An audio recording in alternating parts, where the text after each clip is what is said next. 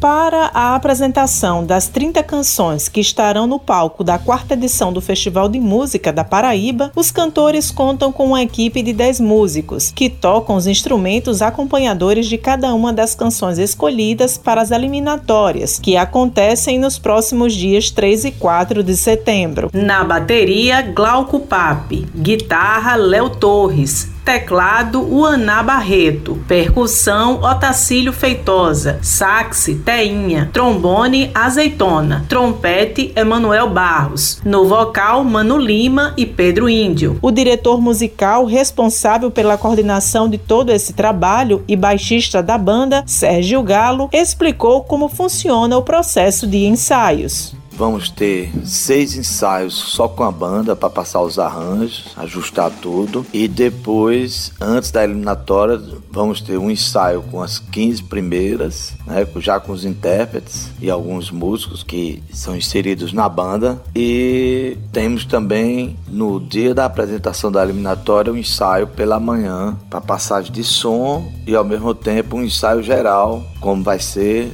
na noite de apresentação. E aí, no dia da final, vamos ter mais um ensaio geral com as músicas classificadas para a final. Ele disse também quanto tempo conseguem ter com cada cantor até a apresentação. Normalmente tocamos a música duas vezes, no primeiro ensaio com o intérprete, mais ou menos 10 a 15 minutos. E no dia da, da eliminatória, no ensaio geral, passamos mais uma vez, como vai ser na apresentação. Sérgio divide a composição dos arranjos de cada música com outros três colegas arranjadores: Emanuel Barros, Marcelo Vilô e Tainha. A gente escuta a música como eles mandaram, geralmente vem voz e violão e incrementamos a instrumentação da orquestra nos arranjos. A gente entra em contato com compositores intérpretes e definimos como seguir o arranjo. Se bota metais, se bota algum solo ali. Por fim, ele destacou a grande responsabilidade que a banda tem pelo resultado do trabalho que é apresentado no palco. É um grande desafio porque 30 músicas são 30 músicas diferentes em pouco tempo.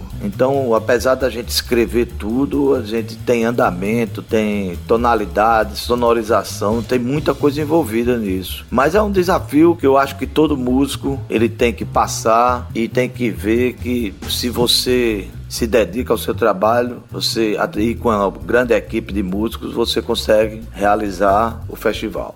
Todos os detalhes sobre o evento podem ser acessados no site www.festivaldemusica.pb.gov.br. O festival será transmitido ao vivo pelas redes sociais oficiais da Rádio Tabajara e Funesc e pela TV Assembleia da Paraíba. Josi Simão para a Rádio Tabajara, uma emissora da EPC, empresa paraibana de comunicação.